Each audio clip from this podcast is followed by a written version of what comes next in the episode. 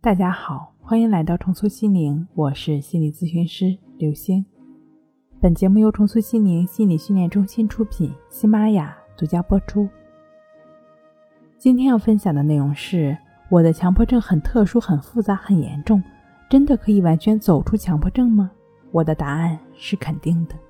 在李洪福老师《战胜强迫症》一书中曾经提到，很多强迫症朋友会在网上对照自己的症状类型。你也会这样吗？那么你是哪种类型呢？是哪种强迫表现呢？是强迫思维还是强迫行为？还是强迫思维、强迫行为都有？强迫的类型虽然可以分为强迫思维、强迫行为，但严格来讲，强迫思维和行为是无法分开的。有强迫行为就一定会出现强迫思维，当强迫思维发展到一定程度，就会导致某些强迫行为的出现。强迫症的表现。千姿百态，无所不有。任何一种现象、情况都可能变成一种强迫。常见的强迫症状表现为反复清洗、反复检查、反复确认、穷思竭虑、有计数式的、循规蹈矩式的、刻板教条式的、某种特殊情节障碍、重复某些动作、担心疾病、担心隐私泄露等等。再说具体一点，比如说口水强迫。余光强迫、社交恐惧、幽闭恐惧、密集恐惧、死亡恐惧、狂犬病恐惧、艾滋病恐惧、各种灾难恐惧等等。强迫症的表现可能是任何一种情况，也可能是各种的稀奇古怪。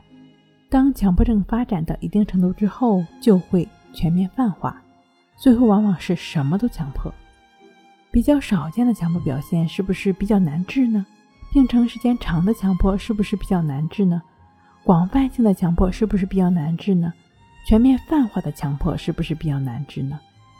在辅导过程中，常常会有很多学员这样问我们：强迫症虽然有各种各样的表现，但强迫症的本质是相同的，心理运作模式是一样的。不管病程时间是长是短，症状是单一还是多样，或者各种。奇怪式的表现，只要在正确方法的指导下，最终都可以完全康复。在《战胜强迫症》这本书中，第三章挑选了八个具有代表性的强迫性案例。这些案例中呢，他们也许跟你的情况相似，也许跟你的情况不同，但并有的那种强迫心理、那种内心的不安、冲突、挣扎、纠结、无奈等等的痛苦，大家都是一样的。希望你也能够从已经完全战胜强迫症的朋友那里获得信心，直到自己完全走出强迫，拥有崭新的自我。那对于深陷在强迫泥淖中的朋友，可以通过书中的静坐关系法和抑制法，帮助自己去除执着心，提升定力。